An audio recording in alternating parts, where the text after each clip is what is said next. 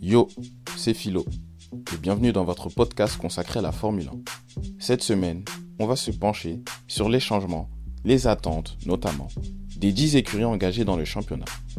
On commence ce tour d'horizon par l'écurie As.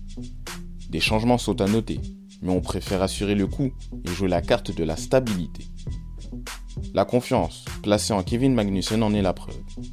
Le Danois a été reconduit par l'écurie américaine après une saison 2022 réussie si l'on se rappelle les circonstances dans lesquelles il a abordé le dernier exercice.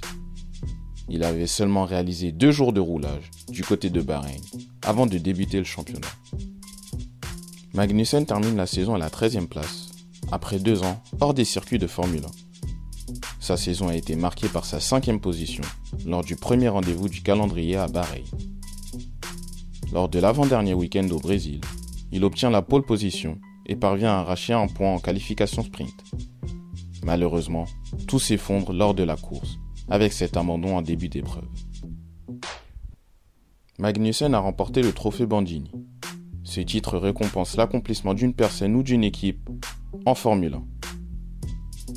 Le Danois a subi une opération afin de nettoyer son poignet lors de la trêve hivernale.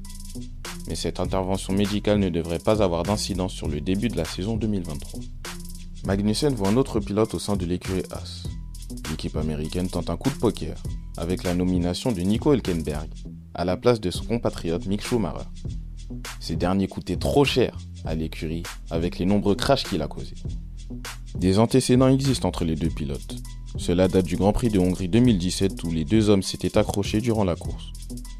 L'épisode s'est poursuivi au terme de cette course, au moment d'aller répondre aux questions des différents médias. L'arrivée d'Hulkenberg interroge.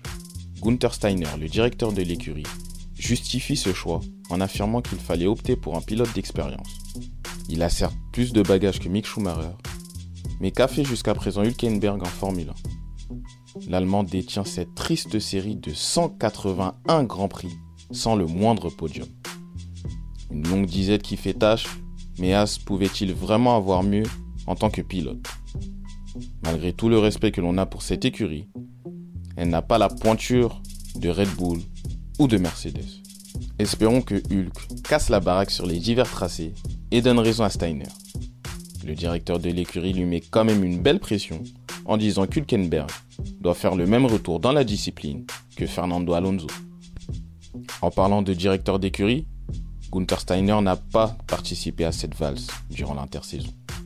Jean Haas, le PDG, renouvelle donc sa confiance aux dirigeants italiens. Il faut dire qu'il n'y avait pas vraiment de raison de le remplacer, surtout que l'équipe est passée de la dixième place lors des deux exercices précédant la saison 2022. Haas finit à la huitième place du championnat constructeur. Alors faut-il en attendre plus, les hommes de Steiner, pour la nouvelle saison? Tout ne dépend pas de la volonté de l'équipe américaine. Autrement dit, Haas achète des pièces à Ferrari, et ce, depuis 2016, et selon ce que le règlement autorise. Mais une bonne nouvelle cette intersaison peut donner plus de perspectives à cette modeste équipe. Son partenariat conclu avec son sponsor titre, MoneyGram, qui est une société de transfert de fonds américains, devrait donner un certain coup de boost à ses monoplaces.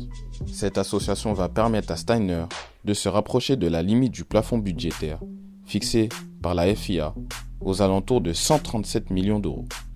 Les précédentes collaborations, que ce soit avec Rich Energy et Uralkali, n'ont pas été fructueuses.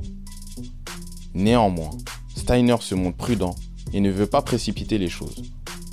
Il souhaite à tout prix garder le même mode opératoire, avec une construction du châssis confiée au constructeur italien Dallara et donc l'achat des pièces nécessaires chez Ferrari. La stratégie en choisissant ce type de fonctionnement, c'est d'exploiter un maximum les capacités de la monoplace avant de fabriquer de quelconques pièces. Si cela doit se faire, As les apportera en cours de saison.